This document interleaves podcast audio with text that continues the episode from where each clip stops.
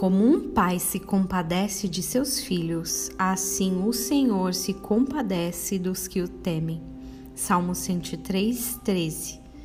Compaixão, por uma definição geral, significa piedade, empatia em relação à tristeza alheia.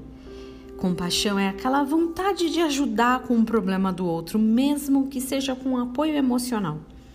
Alguns viveram uma educação tão rígida que, ao ouvirem esse versículo, não conseguem entender nem o significado da palavra. Ou outros, uh, especialmente nós, talvez muito jovens, não conseguiam entender ou perceber o sentido da palavra compaixão nas ações, atos, palavras de nossos pais. Até parece o contrário, que algumas fases eles só sabiam dizer não, que não nos entendiam, que não tinham compaixão de forma alguma. Mas o tempo é um componente bom suficiente para mostrar que o nosso pai não agia sempre com compaixão dentro do que a gente queria, mas do que era melhor o que era melhor para o futuro.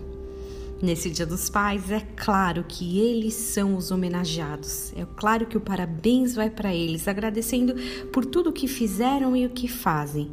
Mas também é uma reflexão para nós, filhos e filhos de Deus, de um Pai celeste que se compadece de nós também.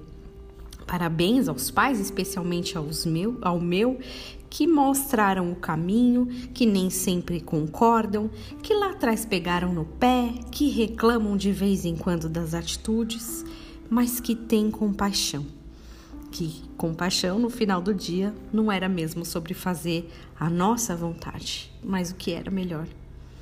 Parabéns a todos os papais e que vocês tenham um dia muito abençoado em nome de Jesus.